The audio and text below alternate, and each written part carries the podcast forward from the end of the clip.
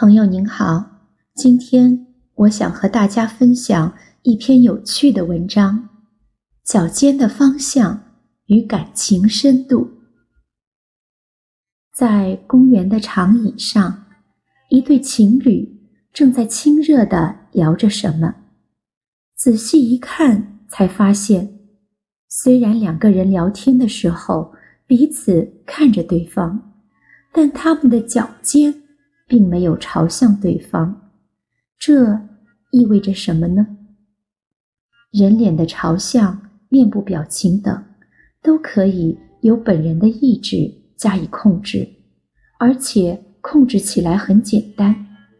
然而，膝盖和脚尖的方向很少有人留意。也正因为如此，膝盖和脚尖的方向往往能够比较真实的。反映一个人的内心。当与自己喜欢的人在一起时，人会很自然的把身体朝向对方，不仅仅是脸，就连膝盖和脚尖都会不自觉的朝向对方。可以说，这是防止其他人挤进两个人中间的一个防御性的姿势。也就是说。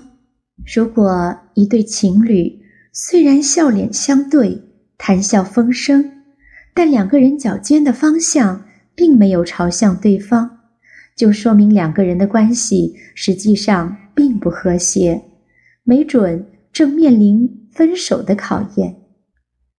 这个规律不仅适用于情侣之间，朋友、同事、团队内部成员之间。也是同样的道理。如果大家合得来，集合在一起时，自然就会把整个身体的正面朝向对方。了解这一规律，对相亲也很有帮助。相亲时，如果我喜欢对方，肯定会把整个身体的正面都朝向他。刚开始时，对方。也许扭着身子，只用脸对着我说话。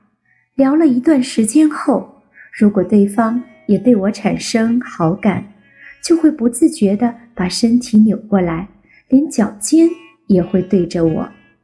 当然，如果对我一直没有兴趣，对方应该不会用脚尖对着我。如果聊天的过程中，对方的脚尖一直。朝向其他方向而且中途还会起身上卫生间那肯定是对我没兴趣我们就不用继续浪费时间了。